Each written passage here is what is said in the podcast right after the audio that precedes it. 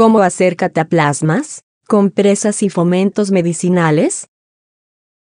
Hoy en día es más común tomar un medicamento antiinflamatorio si te caes y lastimas el tobillo, o una pastilla si tienes congestión nasal. Pero varias décadas atrás, una cataplasma, una compresa o un fomento eran el remedio casero ideal para aliviar la inflamación muscular, la hinchazón y dolor de un esguince, un dolor de cabeza y otras dolencias parecidas. Quizás su efecto no es tan rápido como el de algunos fármacos, pero brindan una sensación agradable y reconfortante en la piel.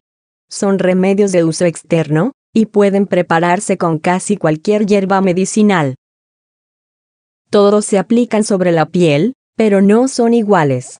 Una cataplasma consiste en dos o más trozos alargados de tela, entre los que se coloca un preparado medicinal húmedo y caliente. Es útil para desinflamar.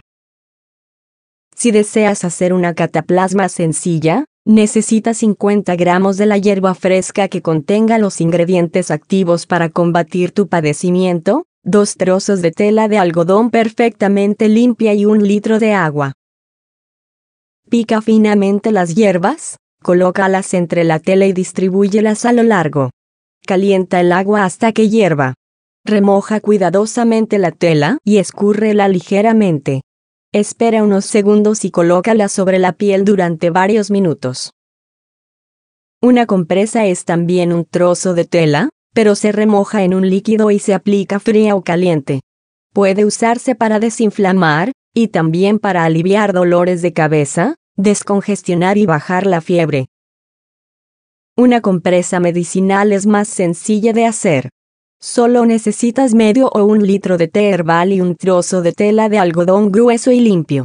Antes de hacerlo ya debes tener listo el té, preparado con la hierba medicinal que necesites, y más concentrado de lo normal. Calienta el té a fuego lento y apágalo cuando hierva. Remoja la tela y escúrrela un poco. Aplícala sobre una parte del cuerpo durante varios minutos. El fomento es prácticamente una compresa, solo que primero se coloca uno frío y después uno caliente para que los capilares bajo la piel se dilaten y contraigan y se alivie la congestión del sistema circulatorio.